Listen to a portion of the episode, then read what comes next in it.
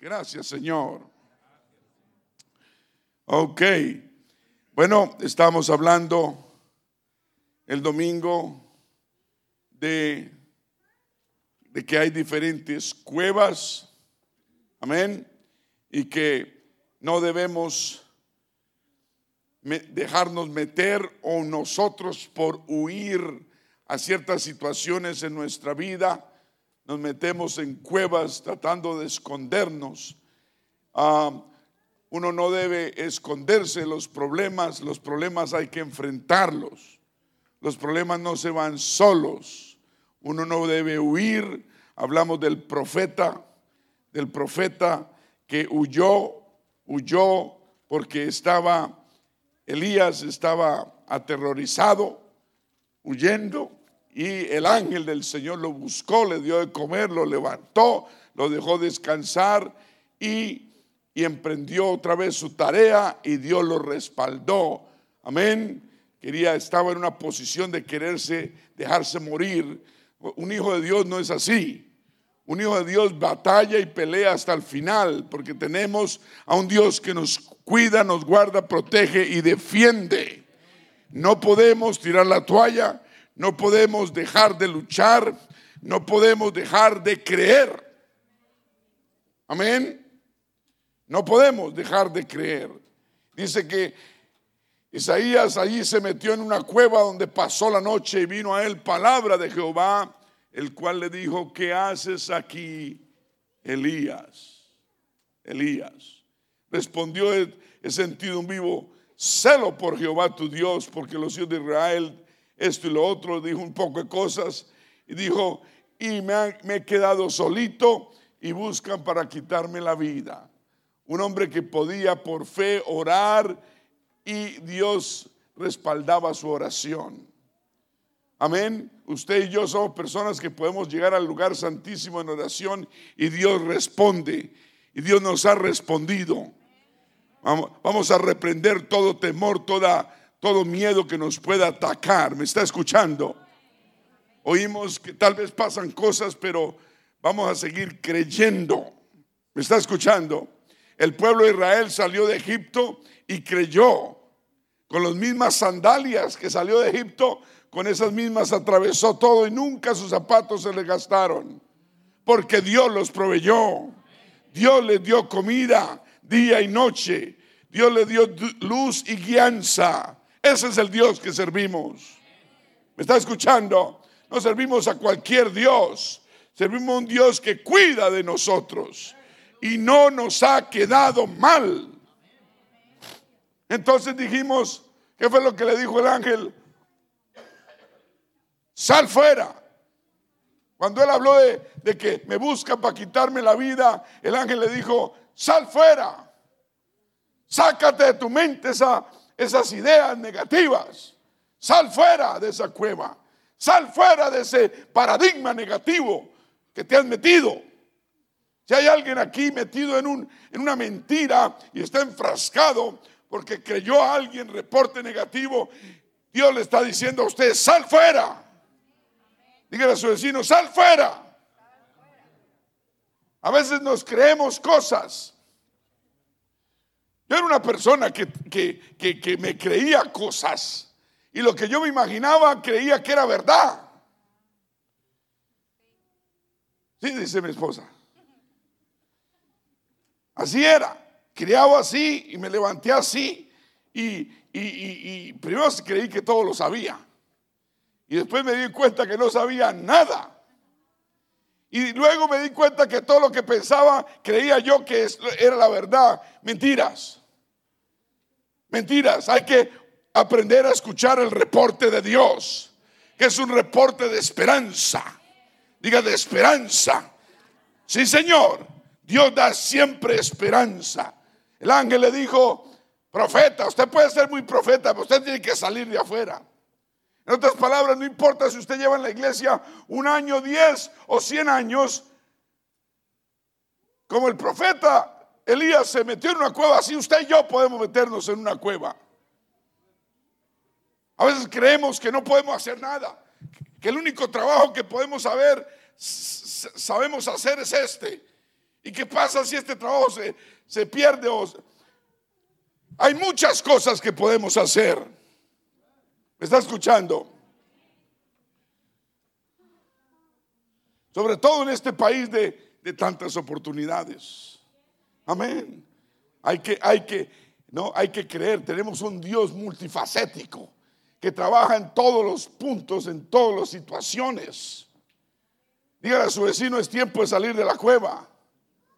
Entonces no podemos estar y, y hablamos que, que, que, el miedo, que el miedo es fe, pero en el, en el enemigo. Fe es fe en Dios, pero el miedo es fe, pero en el enemigo. Dejemos de creer más en el enemigo que tiene más poder de cambiar nuestra situación.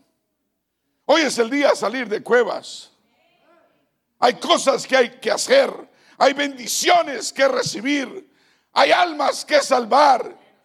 Y Dios nos quiere fuera de la cueva.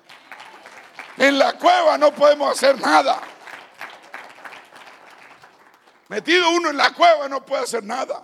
Tal vez ese trabajo que usted hace, sí, lo ha hecho 10 años, 20 años. Pero si hay que hacer otra cosa, se hace otra cosa. Dios nos ha dado la capacidad de aprender muchas cosas. ¿Cuántos lo creen? O que usted no puede hacer de su trabajo una compañía. Claro que sí se puede. Que no tiene esto, que no tiene lo otro, no importa. No importa. Si su deseo es ser independiente en las cosas laborales, Dios le puede dar esa bendición. ¿Me está escuchando? Vemos hermanos que están surgiendo y saliendo adelante. Tal vez estuvieron en cuevas, pero lograron salir de esa cueva. Y dijeron, no, no vamos a quedarnos aquí.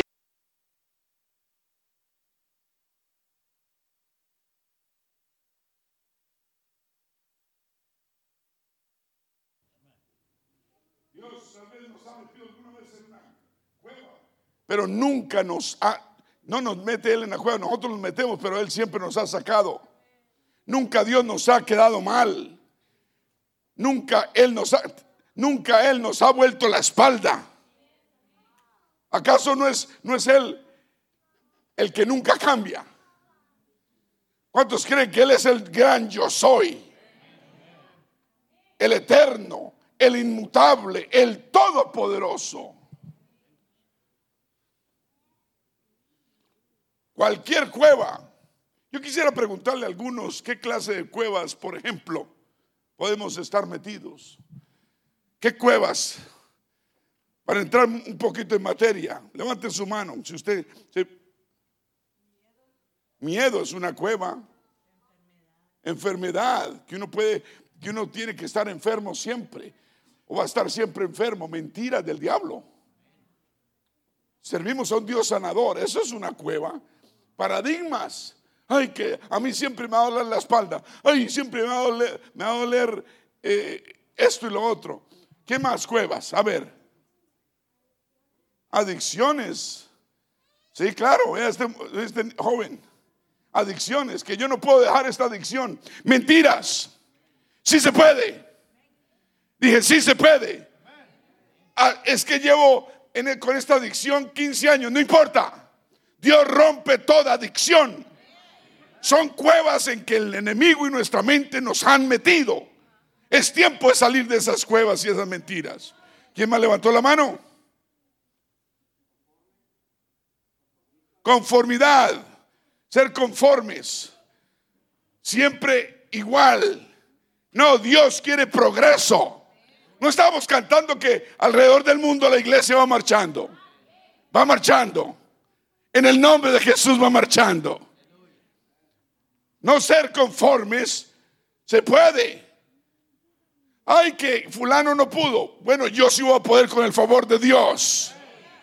Los jóvenes nuestros, jovencitas, pueden estudiar, pueden ser los mejores estudiantes en la escuela, pueden ir a la universidad y van a ir a la universidad, van a estudiar, se van a graduar, van a tener los mejores trabajos son paradigmas, son cuevas de las cuales debemos salir. Hay que salir de esas cuevas. Uno cuando está metido en una cueva, uno cree que eso es normal, mentiras. Hablamos de los cinco reyes que huyeron y se escondieron en una cueva. Y esa cueva buscaron como refugio porque no tenían disque para dónde irse. Amén. Y los, y los reyes, y, y dijimos lo peligroso que es una cueva. Amén. Porque empieza como un lugar de escondite y termina o como un lugar de refugio y termina como un lugar de cárcel. Dice, y fue dado aviso a Josué que los cinco reyes habían sido hallados escondidos en una cueva.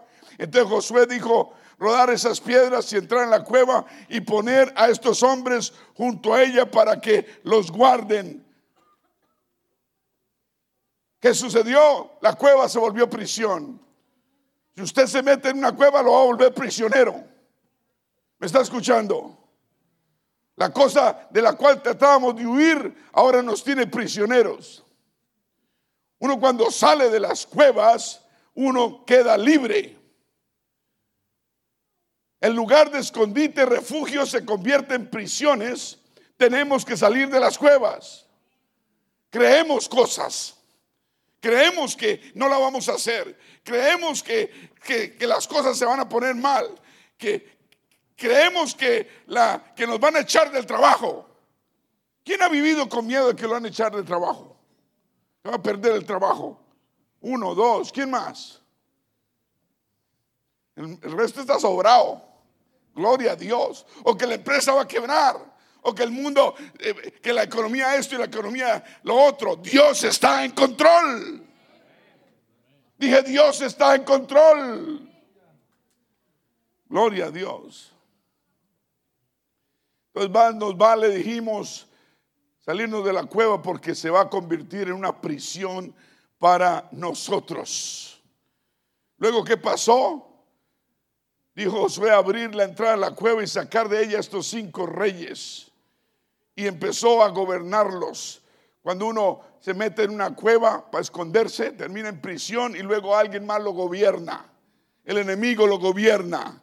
Cuando uno se mete ideas en la cabeza, hay paradigmas que uno tiene en la cabeza. ¿Alguien tiene paradigmas que se ha sacado?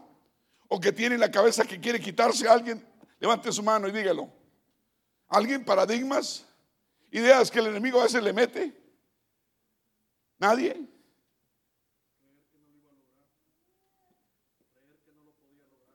Creer que no puede lograr uno algo. Eso es una mentira del enemigo.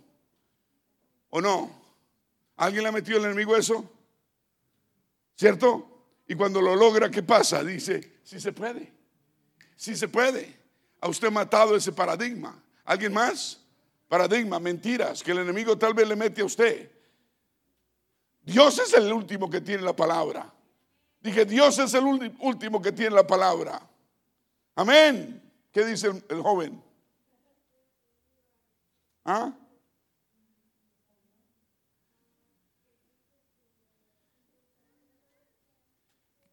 Está solito. ¿Alguien ha sentido eso? Que está uno solo, que nadie lo va a ayudar, que uno... Mentiras del enemigo. ¿Quién, ¿Quién, ha sentido soledad a veces? ¿Alguien? Es algo, algo muy usual.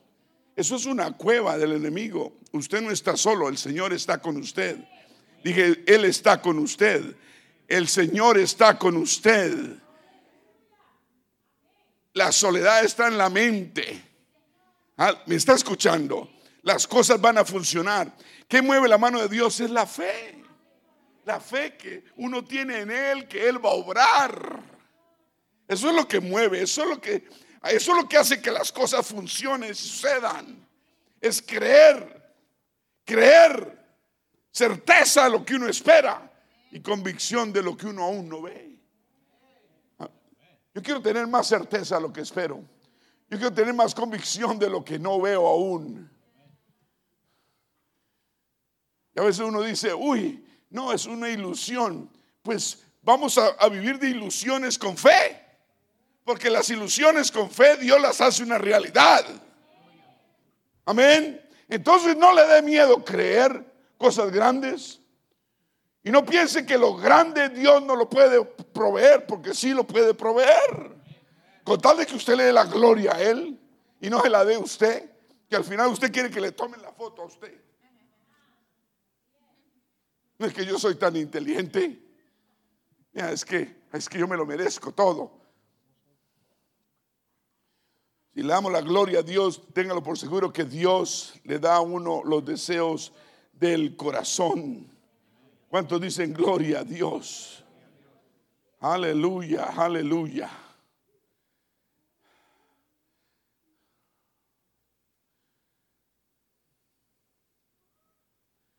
Una cueva muy importante y muy fuerte es, y vemos a, y vemos a Job, que Job sufrió mucho y las aflicciones del Job no fueron levantadas hasta que él hubo orado por sus amigos.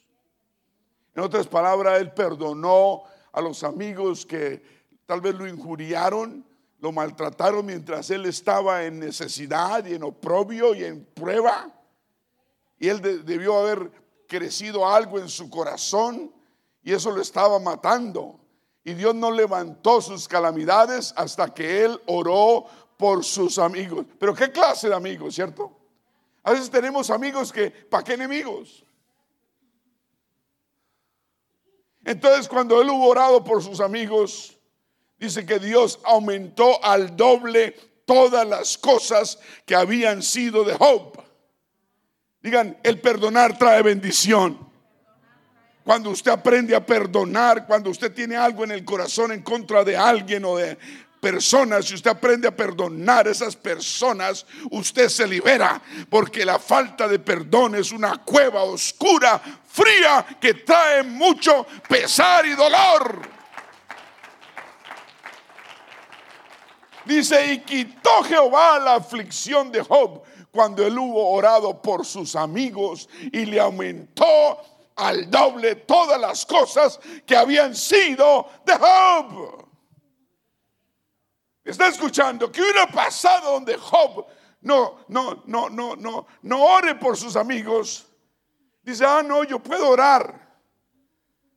Yo puedo orar. No, no, esa no es la clase de oración que Dios quiere. Debemos aprender a orar verdaderamente.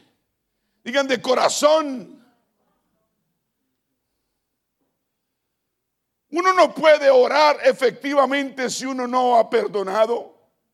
Si usted ora efectivamente de corazón, honestamente por una persona, usted no puede al mismo tiempo odiarla. Lo mejor de para sacarse unos resentimientos es orar por la persona hasta que todo resentimiento salga del corazón orar por esa persona hasta que uno sale de la cueva. ¿Me está escuchando? Uno lo han tratado injustamente tal vez en el pasado y eso lo mete a uno de rehén en cuevas, porque uno adquiere resentimientos por, por la injusticia que han hecho con uno. Y sin uno querer se mete en una cueva de dolor y resentimiento y tal vez una especie de odio. Pero Dios nos habla y nos dice, salte de esa cueva. Ahora, Él pudo sacar a Job de esa cueva, pero Dios esperó que Job orara por sus amigos. Dios esperó que Job se arrepintiera y perdonara a esos amigos que le habían hecho daño. Sería que los amigos ¿Tenían la razón? No. ¿Sería que fueron injustos? Sí. ¿Sería que se merecían eh, pago por sus cosas? Sí. Pero Job era el que estaba en prisión. Entonces yo no entiendo. Si Job era la víctima, ¿por qué terminó en una cueva, en prisión? Por el hecho de empezar a odiar o tener resentimientos contra alguien. El hecho que alguien nos haya hecho daño no nos da licencia para tener malos resentimientos. Por eso la única clave es orar por los enemigos. ¿O no dice la Biblia eso? Desearle lo mejor. Y usted le desea lo mejor. Y cada vez que venga un pensamiento suyo negativo contra alguien que le ha hecho daño en el pasado, deséele lo mejor de corazón. Señor, bendícelo. Señor, bendícela. Señor, multiplícale, ayúdele, sánale, guárdale. Señor, de corazón te lo pido. Y usted ora y ora hasta que le sale a usted ese veneno y sale usted de esa cueva. ¿Alguien ha salido de cuevas perdonando? Levante su mano. Alguien el Señor lo sacó de una cueva inmensa cuando le perdonó sus pecados. Todos estábamos en cuevas profundas, oscuras, hasta que el Señor nos perdonó los pecados y salimos de esa cueva. Bendito sea el nombre del Señor. Un aplauso al Señor.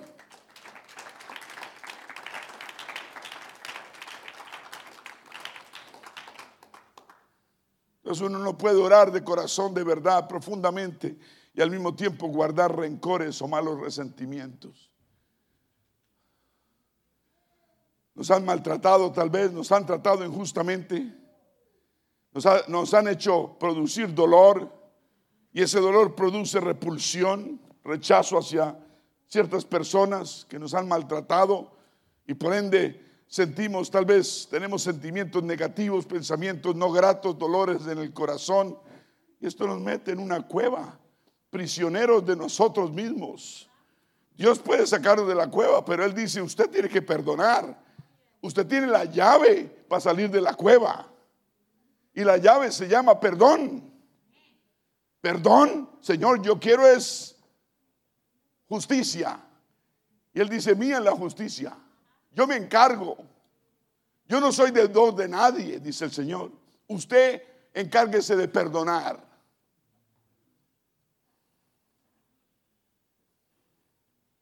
¿Cuántos dicen amén?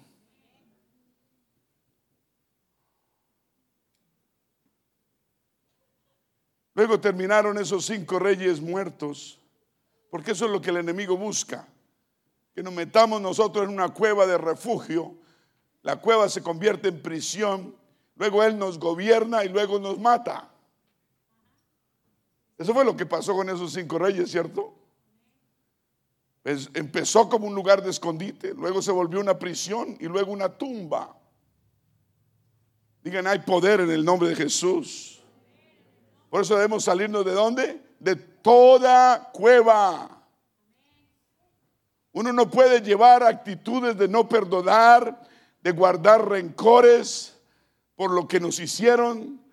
Sí, no tuvieron razón, fue injusto, se merecen el pago, pero Dios es el que hace justicia. ¿Cuántos dicen amén? Digan gloria a Dios. Aleluya. Un aplauso al Señor.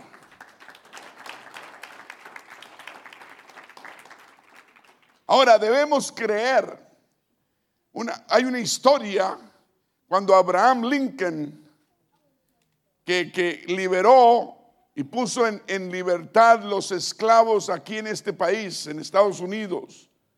Los afroamericanos eran esclavos de los anglosajones en este país y trabajaban tal vez escasamente por la comida. Y Abraham Lincoln subió a la presidencia y firmó la libertad para todos los esclavos. Dijo, no más esclavitud en este país. Y ese día firmó el documento, la declaración, oficialmente, libres a todos los esclavos. Y cuando alguien, alguien esté en una plantación, en una finca, en un rancho, en una plantación sembrando algodón, y ha estado, nació en esa plantación y su mamá también y, su, y tal vez dos generaciones, ¿no? La cual puede ser una cueva también, porque las cuevas no solamente son un lugar, sino pueden ser una actitud que uno adquiere, una actitud negativa. Eso puede ser una cueva. Y entonces firmó Abraham Lincoln el documento de libertad. Y si alguien en, una, en una plantación de esas le hablan o ve el documento firmado por el presidente Lincoln y no sabe leer, por ejemplo, dice, oh, qué bonito papel. ¿Y qué hace? Lo tira y se pone a recoger algodón. Otro que está tal vez en el esclavo, en el establo, viendo el ganado, llega la carta del presidente y dice, eres libre. Y mira, y la rechaza porque no cree. Dice, eso es mentira. Yo he estado en esclavitud toda la vida, eso nunca va a terminar. Si ve, ha estado en una cueva, tiene un paradigma en su mente que las cosas no pueden funcionar. Dios quiere quitarnos esos paradigmas negativos para que salgamos de las cuevas y podamos recibir lo que Dios tiene para nosotros. Esa persona le están hablando de que, es libre y si no cree, no va a hacer nada. Y va a permanecer en la cueva. Otro, otro, Jacinto. Jacinto. Él ve la declaración de Abraham Lincoln y cree, todos digan, y cree. Y entonces tira la pala, tira el pico tira el asadón y se va para su casa, agarra a su mujer y como buen hispano toma a sus ocho hijos o nueve, hace sus maletas y se va. ¿Por qué? Porque ha creído. Tenemos que creer. Esto se hace con fe. Tenemos que creer que va a funcionar. Los otros van a permanecer ahí hasta que los echen. Eres libre, vete. Hay gente, hay gente que fue esclava tantos años que cuando llegó la, la libertad permanecían ahí, porque no sabían hacer otra cosa. Qué situación tan lamentable, ¿cierto? Entonces la única manera que la carta del presidente Abraham Lincoln emancipara, liberara a alguien es que alguien creyere y actuare en ello. Y hoy te está diciendo el Señor, eres libre, cree, levántate, sal de toda cueva donde estés metido. Diga en el nombre de Jesús. ¿Cuántos dicen amén? Aleluya.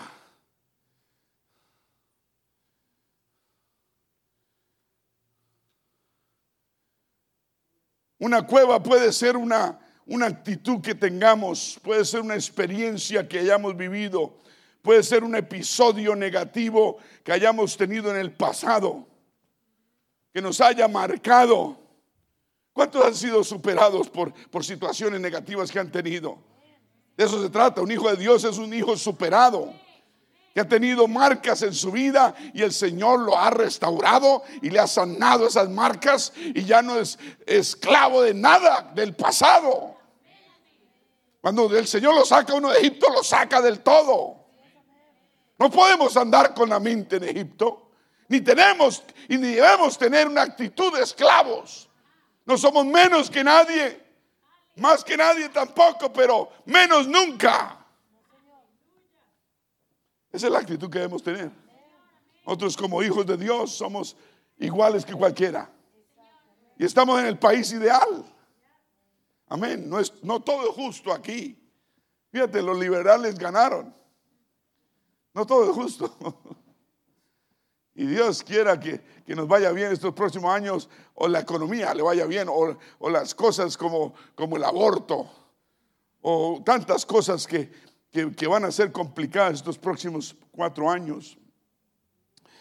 Amén. Pero dependemos de Dios, ¿cierto? Dependemos de Dios. Por eso debemos vivir una vida santa, separada y comprometida y consagrada a Dios. Es el único camino. ¿Me está escuchando? Una vida santa, separada, comprometida y consagrada para Dios. Eso nos da la seguridad de que Dios va a cuidar de nosotros, que Él nos va a proteger, que si, estamos rigiendo, somos regidos por su palabra, somos obedientes a su palabra, el Señor promete cuidarnos, bendecirnos, ayudarnos y salvarnos. Mira Moisés. La cueva de Moisés era tan grande como un desierto.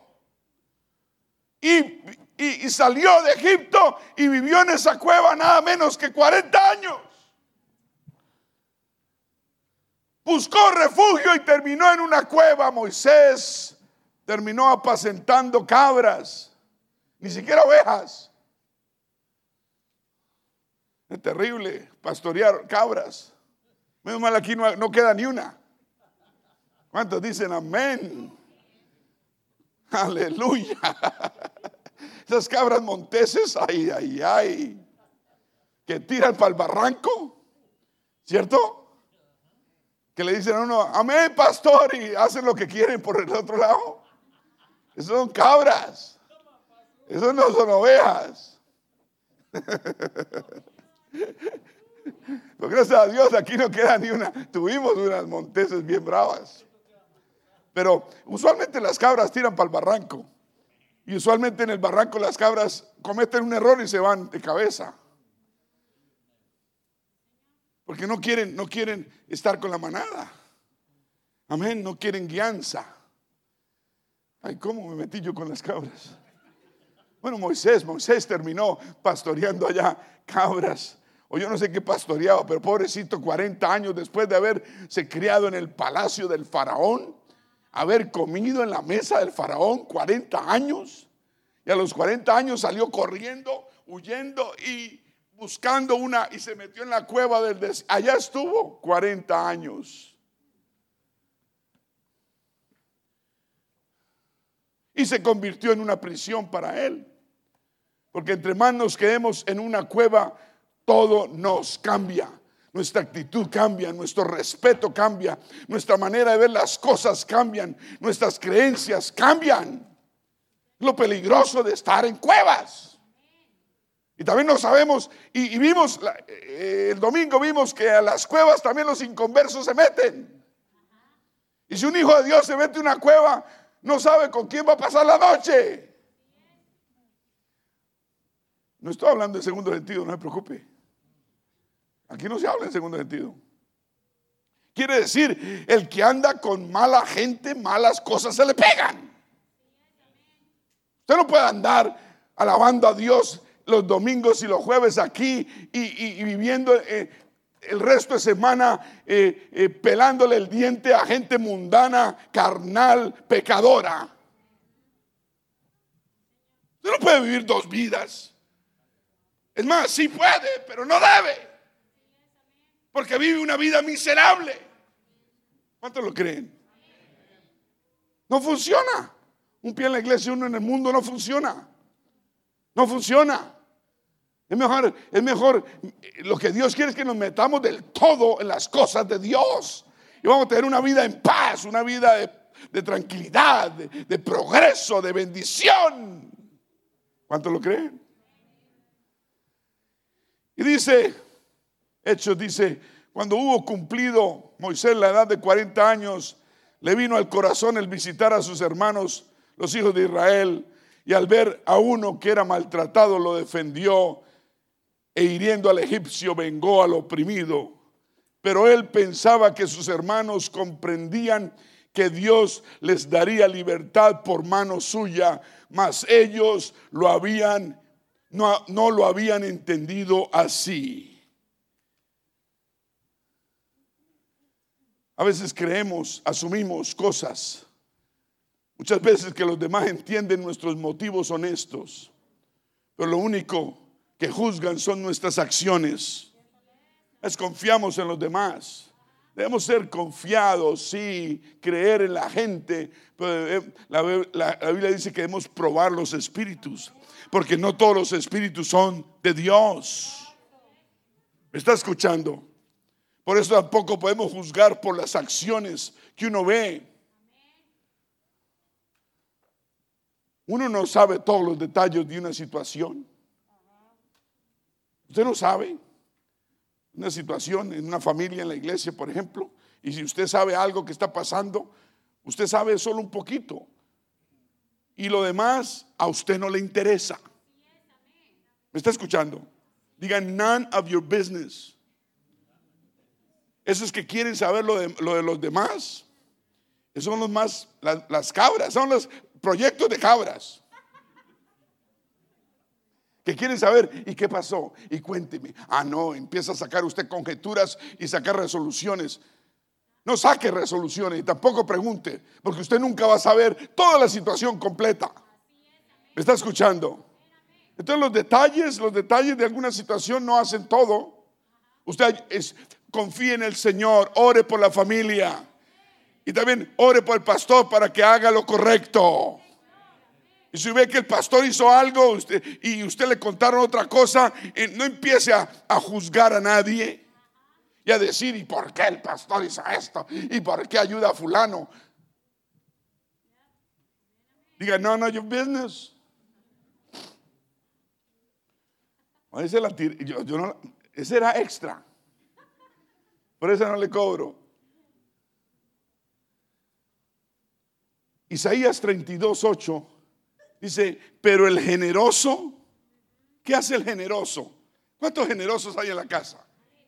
Dice, pero el generoso pensará generosidades. Debemos ser personas que somos generosas, de corazón, con la mente generosa, generosos. Queremos dar vida, queremos que los demás sean bendecidos. Cuando usted cree que los demás, quiere que los demás sean bendecidos, Dios lo va a bendecir a usted. Dice, pero los generosos, Isaías 32, 8, pero el generoso pensará generosidades y por generosidades dice, será exaltado. ¿Cuántos dicen amén? Yo quiero ser una persona generosa. ¿A cuántos les gusta dar? En esta Navidad vamos a dar regalitos a niños, vamos a sentirnos bien, vamos a ayudar a alguien, porque eso lo renueva uno. Amén. Usted sabe la historia de Moisés, encontró al siguiente día dos hebreos peleando, quiso separarlos y les dijo, varones, hermanos, sois, ¿por qué os maltratáis el uno al otro? Entonces el que maltrataba a su prójimo le rechazó, rechazó a Moisés. Él lo llamó hermanos, hermanos.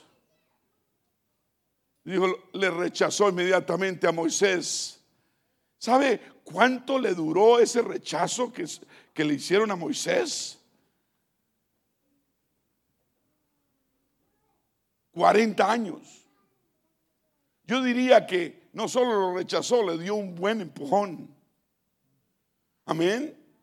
A veces hay gente que nos habla, que nos maltrata con la boca. No tomemos todo a pecho.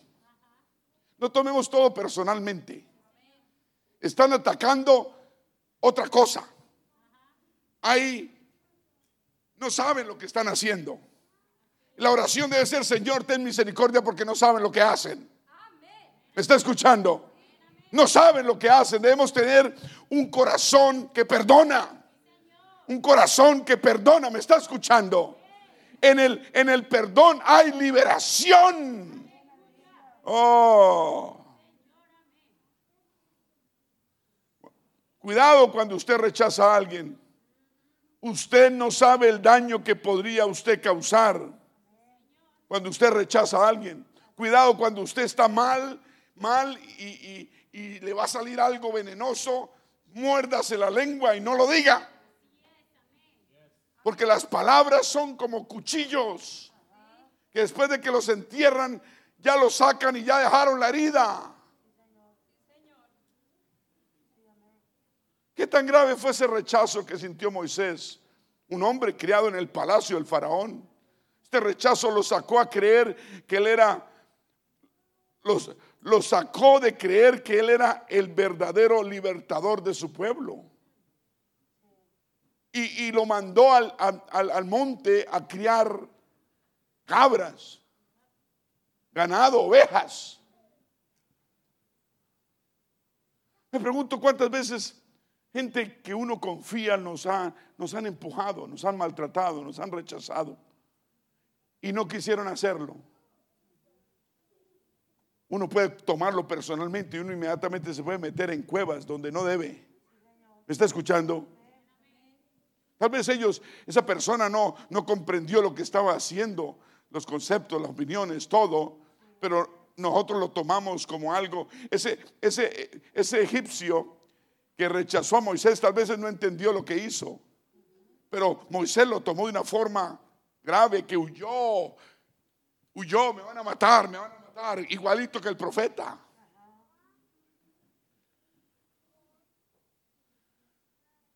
Seríamos tontos si permitimos que un malentendido o un empujón nos meta en cuevas oscuras. Debemos ser personas maduras. No, no debemos dejar que nada ni nadie nos arruine nuestra vida. ¿Está escuchando? Moisés por 40 años no pudo escuchar la voz de Dios, sintiéndose rechazado, lamiendo sus heridas por 40 años. Luego, ¿qué pasó? el Dios de toda gracia, digan el Dios de toda gracia, se le apareció a Moisés en una zarza ardiente, ¿se acuerda? Y Dios lo llamó Moisés, Moisés. No había oído la voz de Dios por 40 años. Wow. ¿Y qué fue lo primero que hizo Moisés? Buscar excusas. ¿Me está escuchando? Digan excusas. Note bien que Dios hizo lo imposible por sacarlo de la cueva, de la caverna, porque entre más esté uno en una cueva, uno más se llena de qué? Excusas. Lo primero que hizo, Dios le dijo, yo quiero que usted, lo quiero que usted me saque a mis hijos de la esclavitud. Lo primero que Moisés dijo, ¿quién yo?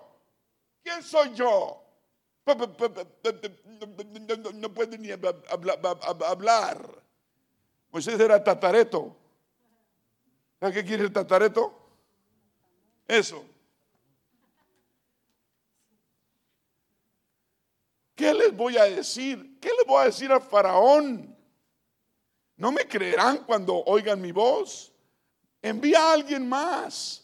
Es que las cuevas nos cambian y nos quitan la poca o mucha seguridad que tengamos. Moisés era un hombre seguro, criado con lo mejor, estudiado en la casa del faraón 40 años. Y fíjate, después de 40, ¿qué pasó? Se sentía inútil. No podemos permanecer en cuevas que no nos pertenecen. ¿Me está escuchando? ¿Cuántos dicen gloria a Dios? Y finalmente Moisés recapacitó y dijo, aleluya, está bien, voy a ir. Y fue, y a duras penas, bueno, el Señor le tuvo que dar una vara, ¿se acuerda la vara? Y con esa vara él se sintió seguro. Dijo, esta vara representa la fe en Dios. Debemos tener cosas que representen la fe nuestra en Dios. Tenemos varas, tenemos varas milagrosas. Dios ha hecho milagros entre nosotros, entre ustedes, su familia, los hermanos, la familia de la iglesia. Ha hecho cosas grandes, son varas de milagros que Dios usa. Moisés salió con esa vara, solito, con su vara, para Egipto. Y allá llegó a Egipto a enfrentar al faraón. Amén. Y dijo, esta vara representa a Dios. Y cuando faraón quiso, quiso dañarlo, él botó la vara y esa vara se convirtió, la convirtió en serpiente y se tragó la serpiente del faraón. Y volvió y la recogió otra vez. Y dijo, wow, qué lindo cuando Dios obra, nos debemos llenar de fe. Moisés se llenó inmediatamente de fe. ¿Qué necesita usted para llenarse de fe? ¿No ha visto tantos milagros alrededor suyo? Aférrese a esos milagros y crean Dios. ¿Dónde está su vara? ¿Dónde está su vara de milagro? ¿Dónde? ¿Acaso Dios no ha sido bueno con usted? ¿Cuándo Dios lo ha dejado desamparado? Cuando Dios no, ha, desamparado su familia. Amén. Vamos a cargar nuestra vara de milagros como Moisés. ¿Está escuchando? Podemos venir de situaciones graves y todos venimos de muchas situaciones. Maltratos, abandonos de padres, niños maltratados, abandonados, que han experimentado abusos, inclusive su propia familia, golpes, abusos verbales, físicos, emocionales, sexuales. Esos, esos niños jóvenes que han tenido esa clase de situaciones son muy propensos a tener también en su vida y, recrear la misma situación y también crecer con problemas físicos, mentales, emocionales y a repetir el mismo ciclo en sus propias casas.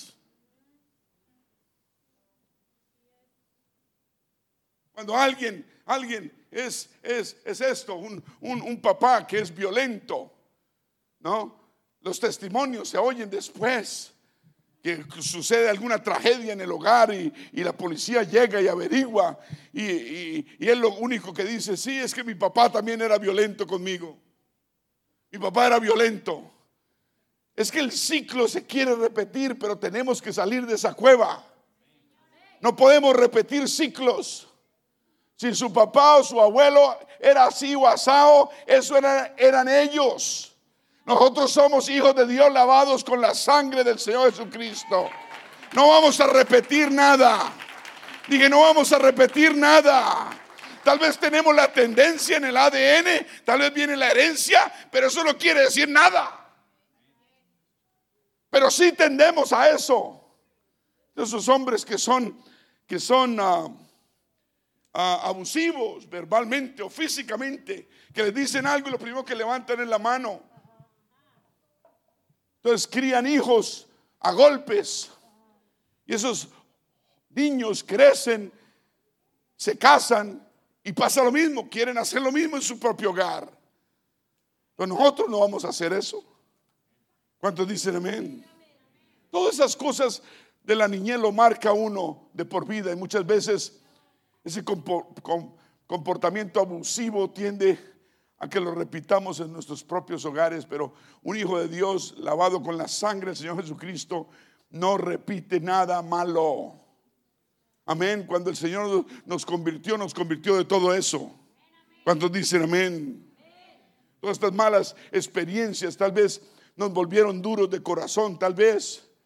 Tal vez como vimos tanta injusticia en nuestros propios hogares, nos marcó profundamente y tal vez no hemos podido perdonar situaciones que nos pasaron de pequeños y esto nos ha causado daño.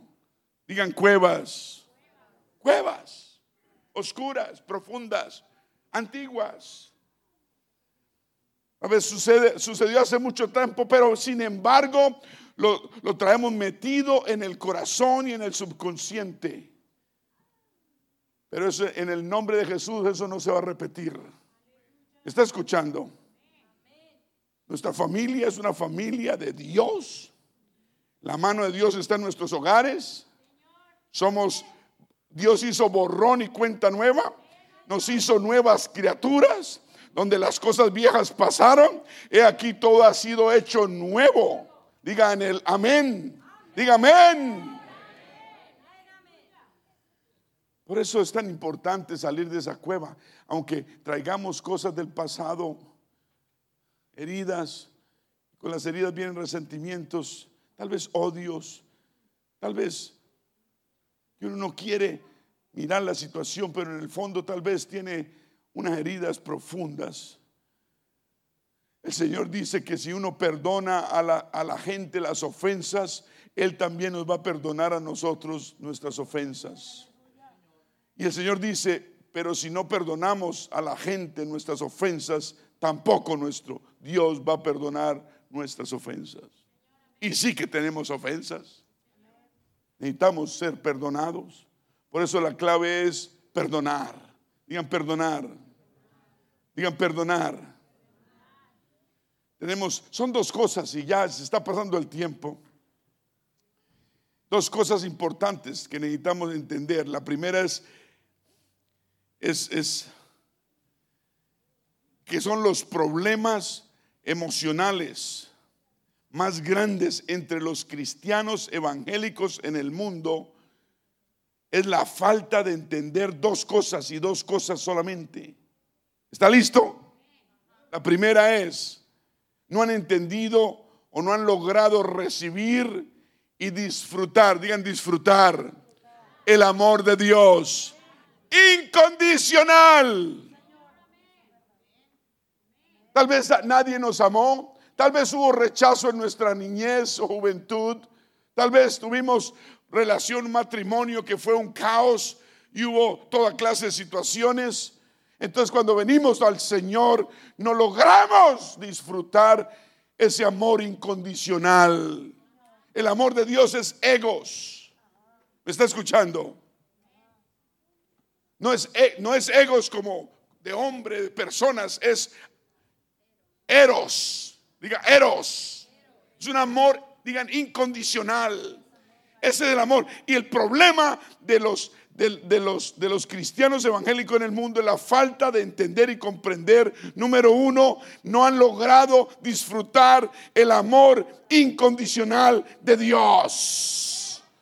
Señor, ayúdanos a disfrutar ese amor tuyo incondicional. Que tú moriste en la cruz del Calvario y tu muerte, tu sacrificio fue suficiente para que podamos podamos que disfrutar ese amor incondicional. ¿Y cuál es lo segundo? Darle perdón y gracia a los demás. Son dos cosas que debemos superar. Aprender a disfrutar, recibir y disfrutar el amor incondicional de Dios y darle perdón, todos digan perdón y gracia a los demás. Es difícil. Dije, es difícil. Es difícil. Wow. Es algo que nos reta a todos, todos los días. Debemos escoger a perdonar. Perdonar. Algún cónyuge infiel, alguna injusticia en el trabajo, algún abuso físico, abuso verbal, abuso emocional, abuso sexual, hablan mal, rumores, chismes que te han dañado tal vez la reputación, debemos perdonar. Debemos salir de todas esas cuevas. ¿Cuántos han perdido trabajos por, injusticias? Injustamente. Amén, nadie, ok. Yo soy el único culpable. No importa el tamaño de la ofensa, Perdonar es algo que la carne nunca va a querer hacer. Ah, la carne usted no le pida permiso, usted tiene que ordenarle. Mi hijita, vas a perdonar. ¿Cómo es que dice? Mi hijita, vas a perdonar. Mi hijita, ¿quién es el que manda en la casa? Entonces vas a perdonar. ¿Por qué los cristianos que tanto se nos ha perdonado tenemos tanta dificultad en perdonar a otros? ¿Por qué será? A mí Dios me perdonó mucho. Y le pido a Dios que me dé siempre un, corazón perdonador. No quiere decir que yo tengo que estar arrimado contra el que me hizo daño. No, va y se desconvierte y me clavo otra vez la puñalada. ¿De no le voy a dar la papaya? No quiere decir que tenemos que andar de cachete con cachete. Pero eso no quiere decir tampoco que tenemos rencores, ¿cierto?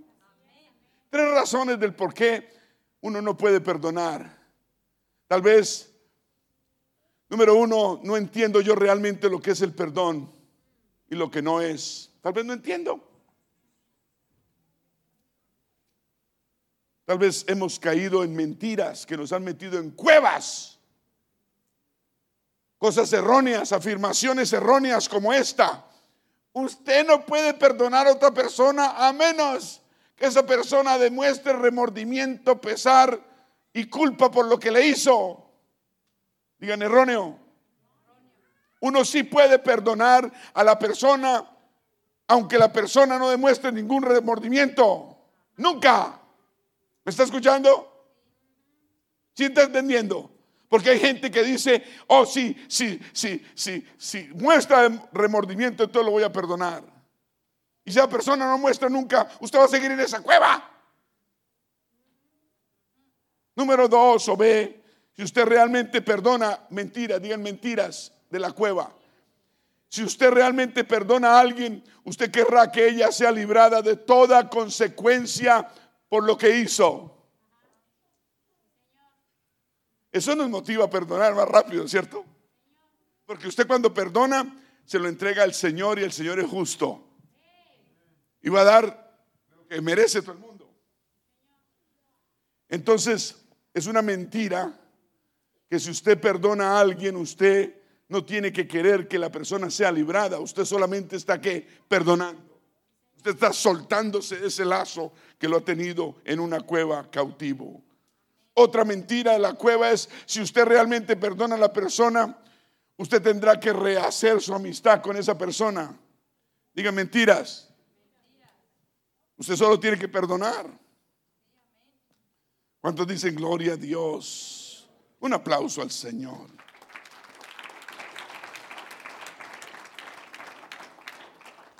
Otra mentira, si usted ha verdaderamente perdonado, usted debería olvidar completamente lo que le han hecho. Uno no va a poder olvidar si le han hecho una maldad muy grande. Nunca. Pero eso no quiere decir que uno está metido en la cueva. Uno ha optado por qué? Perdonar. Y el perdonar lo hace a uno que libre. A menos que uno quiera estar metido en la cueva, porque en la cueva tal vez uno dice, aquí hay refugio, aquí me siento seguro. No, en la cueva no hay refugio ni hay seguridad. Y el que se queda mucho en la cueva va a terminar como una prisión y va a ser gobernado por alguien más.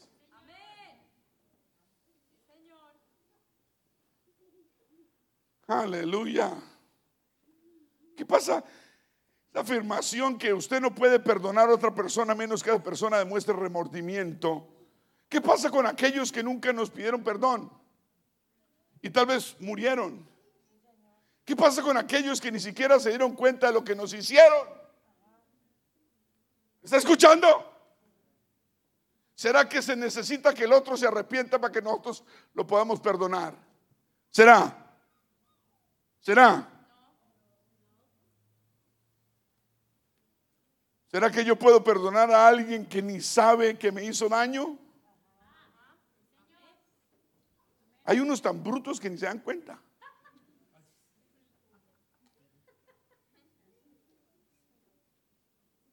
Ya le dije que eso no es una grosería. Y le voy a decir hasta que se acostumbre. ¿Algún problema? ¿Será que se necesita que el otro se arrepienta para que nosotros poderlo perdonar?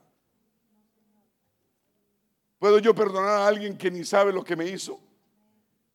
Que ni siquiera se ha, se ha dado por aludido o se advierte? ¿Que no quiere ni aceptar su error? ¿Será que yo lo puedo perdonar? Que, que es incapaz de pedir perdón porque Tal vez no entiende, ni quiere comprender, ni quiere entender, o está enfermo, o está lejos, o ya no, no vive. Entonces yo voy a quedarme en esta cueva.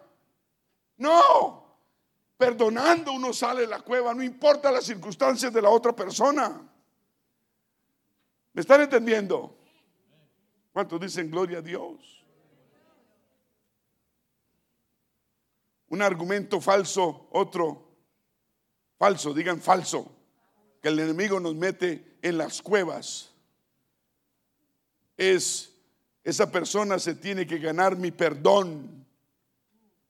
Se lo tiene que ganar. Me hizo sufrir, se lo tiene que ganar.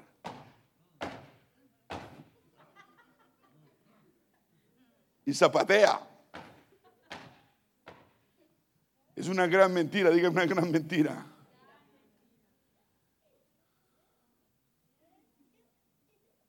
Uno en nuestra salvación, en nuestra alma, uno no es salvo por decir, Señor, lo siento. Nosotros somos salvos porque Dios escogió perdonarnos. Dios escogió perdonarnos. Ahora que el ofensor nos diga, lo siento, va a traerte un alivio, pero momentáneo. Pero el perdón, digan el perdón, que damos sí nos va a sanar permanentemente.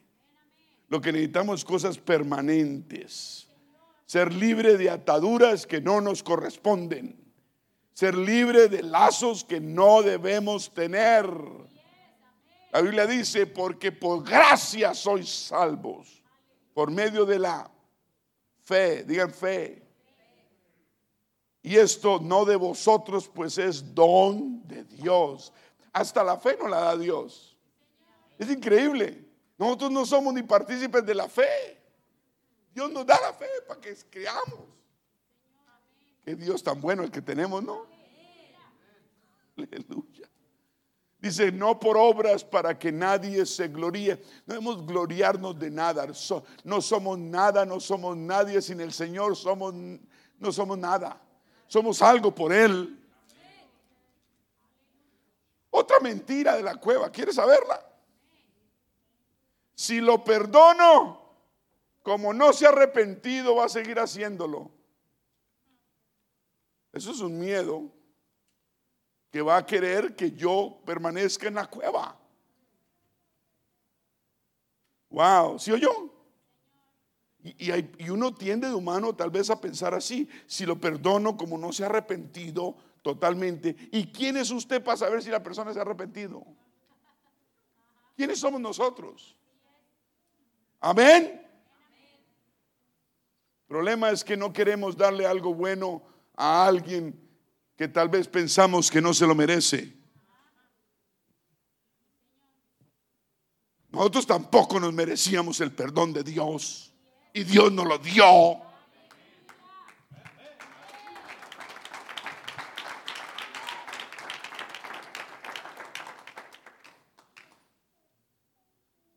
Esa persona tal vez no se lo merece, pero usted sí se lo merece por la gracia de Dios. Como la hermana Benita no está aquí. ¿No está? ¿Se acuerdan cuando ella se compró su casa? Y ella dijo, Señor, aquí en la iglesia, gracias, pero no me lo merezco. Y el hermano Nazario dijo, yo sí me lo merezco. Yo sí me lo merezco. Ay, no, no, no, no, eso estuvo bueno. Lo malo de perdonar es que puede invitar al otro a que siga haciéndolo. Pero lo bueno es que nos lleva a una posición mucho más alta. Debemos elevarnos. Debemos elevarnos. La gente mala anda arrastrándose. Elévate. Elévate. Elévate. Uno cuando sana se eleva. Anda liviano. Uno cuando anda herido anda pesado. Mm, mm, mm. Va a levantar alas y en cambio uno cuando ha perdonado uno es liviano. Amén. Libre. Aleluya. Un par de aletazos lo levantan a uno. Gracias a Dios porque cuando el pecado abundó, abundó la gracia. Yo estoy muy agradecido con Dios que me perdonó los pecados y me limpió y me sanó y me dio una salvación que no merecía. Yo no sé usted, pero yo estoy agradecido todos los días de mi vida. Ahora tenemos gracia de Dios, ¿cierto? Y Pablo le dice a los romanos, ¿qué pues diremos? Perseveremos, perseveraremos en el pecado para que la gracia abunde. Quiere decir, voy a seguir pecando entre semanas y llegar aquí el domingo y me pego una arrepentida. ¿Será que eso es lo que Dios quiere? Uno cuando se arrepiente es para no volverlo a hacer. No podemos venir a llorar lágrimas de cocodrilo el domingo cuando el lunes ya tenemos el ojo en el pecado. ¿Me está escuchando?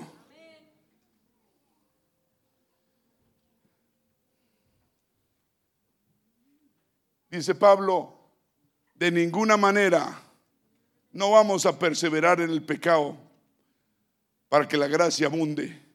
Dice, porque los que hemos, Romanos 6.2, porque los que hemos muerto al pecado, ¿cómo viviremos aún en él?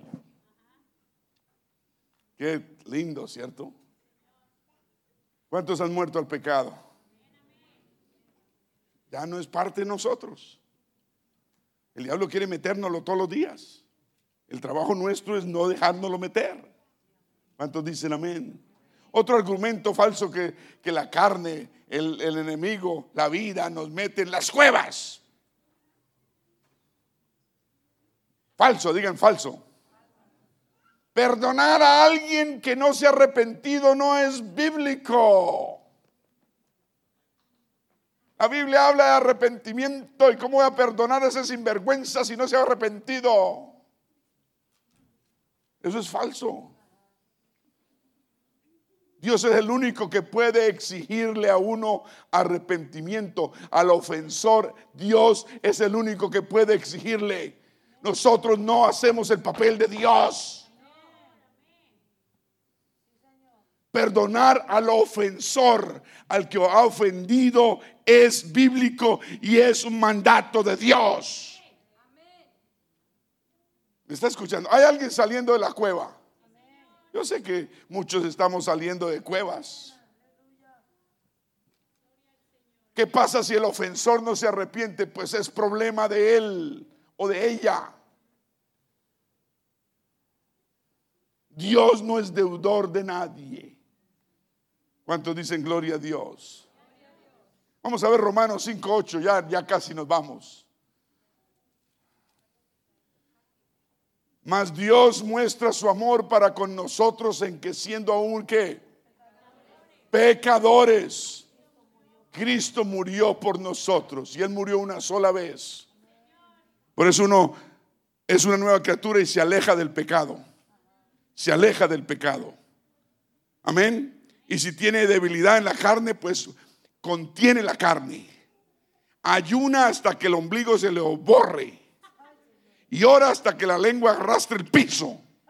Pero hay que sacar el pecado de la vida de uno. ¿O no?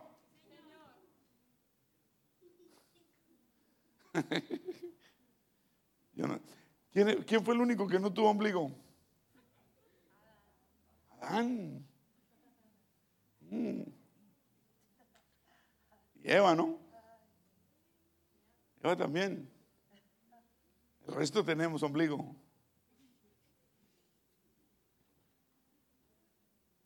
Cristo murió por nosotros aún cuando éramos pecadores. Gloria a Dios. ¿Cuántos dicen amén? Y tengo más para darle, pero el tiempo se acabó. Yo creo que alguien se está, ha salido de cuevas cuevas oscuras, cuevas livianas, cuevas profundas, cuevas de todos los tamaños. Tenemos que ofrecer el perdón que Dios nos ha dado. Dios nos ofreció perdón antes de que nosotros se lo pidiésemos. Y Él era el ofendido. ¿Quién era el ofendido? Él. Y yo como ofensor debía arrepentirme para poder recibir perdón. Pero Él murió en la cruz del Calvario antes de que yo lo hiciera. El perdón siempre debe ser incondicional. Dígalo, incondicional. Usted perdona sin condiciones. Igual que Dios nos perdona a nosotros sin condiciones, usted perdona incondicionalmente. ¿Cuántos dicen gloria a Dios? Qué bonito, ¿cierto? A mí me gusta eso. Perdonar incondicionalmente nos saca de cuevas. La mejor razón para perdonar sin condiciones es tener una sanidad emocional.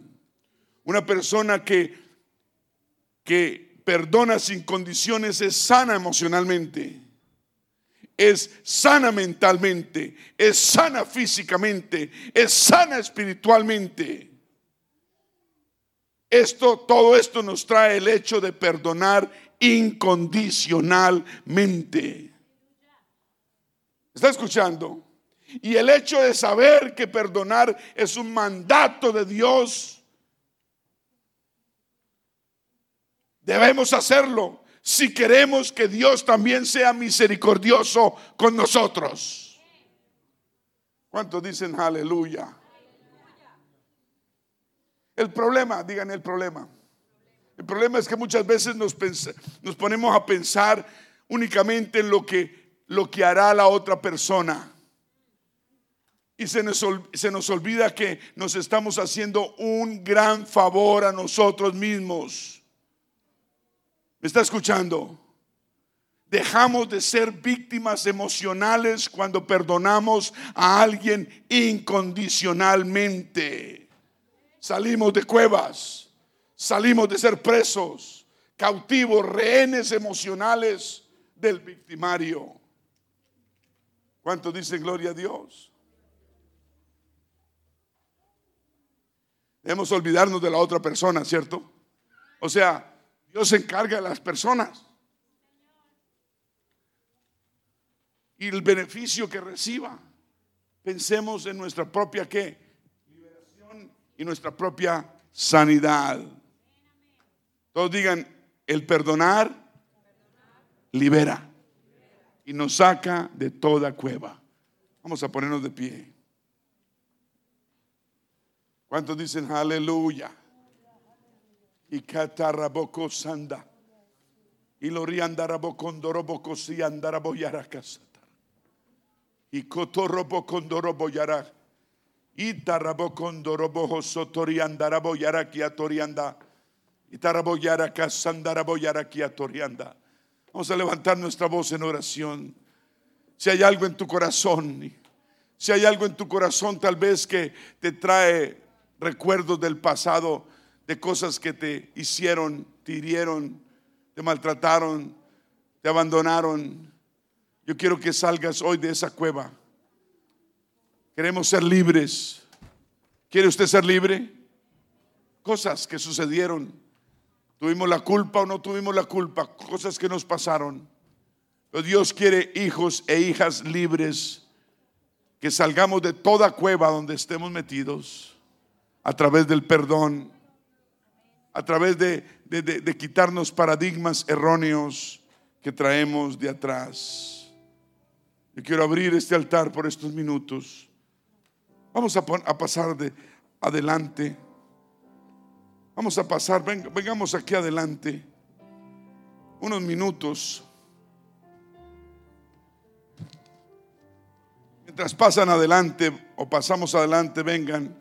Hay venta de ricas hamburguesas con queso, ungidas para talentos. Hermana Reina, hermana María Rodríguez están completando su ladrillo. Gracias, Señor. Pasemos aquí adelante. Vamos a salirnos de esa cueva. Ese, ese asiento donde usted está sentado, mírelo como una cueva. Y párese y salga de esa cueva y venga aquí adelante al altar y diga, Señor, tenga cuevas o no tenga cueva por si las moscas, aquí voy para adelante. Yo no quiero estar sometido ni quiero estar ser rehén de nada ni nadie. Si hay algo en mi corazón que yo tenga aún que no ha perdonado, yo quiero en esta noche entregártelo a ti, Señor, en este altar. Voy a orar por esa persona. Voy a orar y orar y orar hasta que no haya ningún pensamiento negativo. Hasta que yo haya soltado esa cuerda y ese lazo y yo salga de esta prisión. En el nombre de Jesús, en este altar, con esta oración, te entrego estas situaciones que me persiguen, que me sucedieron en el pasado, que vienen a mi mente, que me atacan de pronto, que me meten ideas, que me meten cosas. Señor, yo quiero entregártelo a ti en tus manos en este momento. Yo quiero ser libre de esa situación. No quiero ser más rehén, Señor, quiero ser libre. Libre. Perdonando Suelto a esa persona. La suelto en el nombre de Jesús. Y la perdono porque gracia recibí de ti por gracia. De gracia recibido, de gracia doy. En el nombre de Jesús. Perdono de corazón. Decido perdonar. No se lo merece, no importa. Perdono a esa persona y voy a orar hasta que... Voy a orar hasta que no haya más pensamientos. El diablo usa esa situación que me pasó en el pasado para atacarme. Y le voy a quitar esa arma ahora mismo, ahora mismo le estoy quitando y se la quito al enemigo para que no me ataque más. Diga en el nombre de Jesús, ya no más me va a atacar. No nomás me va a atacar el enemigo con esa arma. Soy libre. Soy libre. Salgo de esta cueva de oscuridad. En el nombre de Jesús vamos a orar unos por otros. Vamos a orar unos por otros. Alguien está saliendo de cuevas. Alguien salió de esa cueva y va a permanecer afuera de ella libre, libre y sano en el nombre de Jesús. Y cotorra boco sanda. Y tarabocóndoro. Y la riandara boco tari andori andara bojo sata. Y catarabocondara. Y la riandara. Y la riandara boco satara boyara cato. Y cotorra boyara. Quieto riandara bojo sata. Y catarabo yara candoro boyara ya. Vamos a orar, vamos a orar. Y canarabo condoro boyara. Y cotorrobo anda. Y cosatara boyara aquí anda. Alguien está saliendo. Alguien está sanando. Alguien está sanando. Esas heridas profundas del pasado van a ser borradas por la mano sanadora de un Dios que nos ama, que murió por nosotros en la cruz del Calvario.